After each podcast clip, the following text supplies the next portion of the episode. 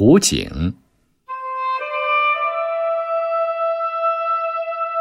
我们村东头有一口古井，井里的水清凉可口，村里的人都到这儿取水。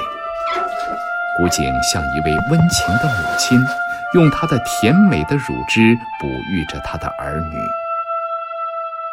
古井离我们家才十来米远，每天从晨光熹微到暮色降临，取水的人络绎不绝地从我家门前走过。桶儿叮叮当当，扁担吱吱悠悠，像一支快乐的乡间小曲。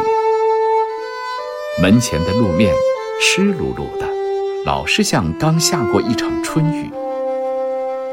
我们家的邻居是一对年过六旬的老人，男的是个老党员，在抗日战争时期腿负过伤，走路一瘸一拐的。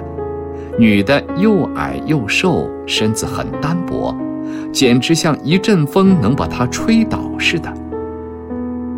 老两口只有一个女儿在外地教书，乡亲们见两位老人用水困难，这个帮着挑一担，那个帮着提一桶，老人的水缸总是满满的。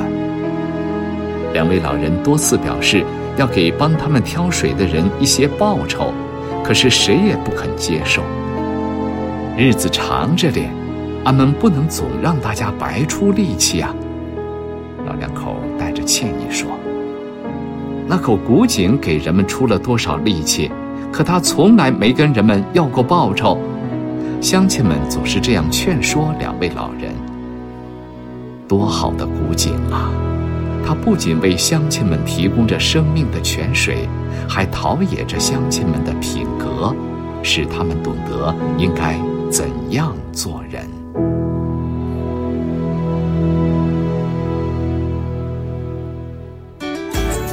更多课文，请关注微信公众号“中国之声”。